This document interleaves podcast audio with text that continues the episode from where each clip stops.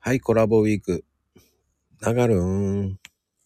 はーい、こんにちは、ながるです。いやー、ながるん、あのはいはい。ーやっぱりこう、絵を描くときって、うんうんうん。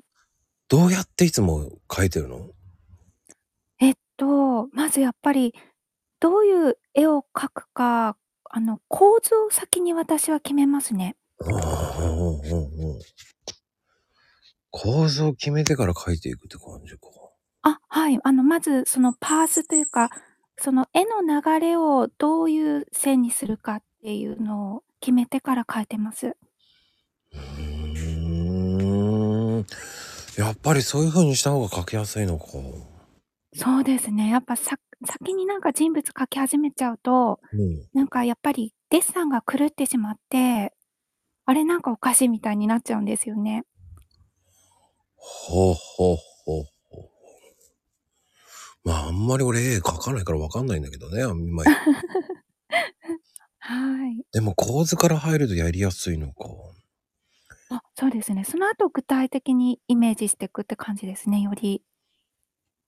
うーん。でも、それ、え、でも iPad でそういうことができるんだ。構図から入るって。えっと、私の場合は単純に白い画面に、うんまず線を引いちゃうんですよ。ピッピッと。うん。で、その後、人の人体の、なんて言うんでしょうね、棒人間みたいなのを描いて、うんうんうん。当たりをつけて、き描いていくっていう感じですね。で、描いてたやつを消していくって感じあ、そうですね。下書きのはもうどんどん消して、なので何回も書き直すんですよ。線、線画に行くまで、もう何回書き直すんだろうっていうぐらい書き直す。あれで修正、一個描いたやつ、あとずいぶん前に描いたやつを消していかなきゃいけないじゃないあ、そっか、消しゴムでできるのか。あ、えっ、と、レイヤーを分けれて、うん。そうなんですよ。層になってるんですよ。なんて言うんですよね。。はい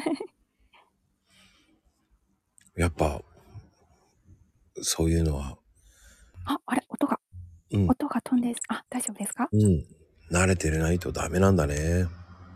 あ、私もなんか、必死に練習してやっとですね、今。 もっと練習しないと。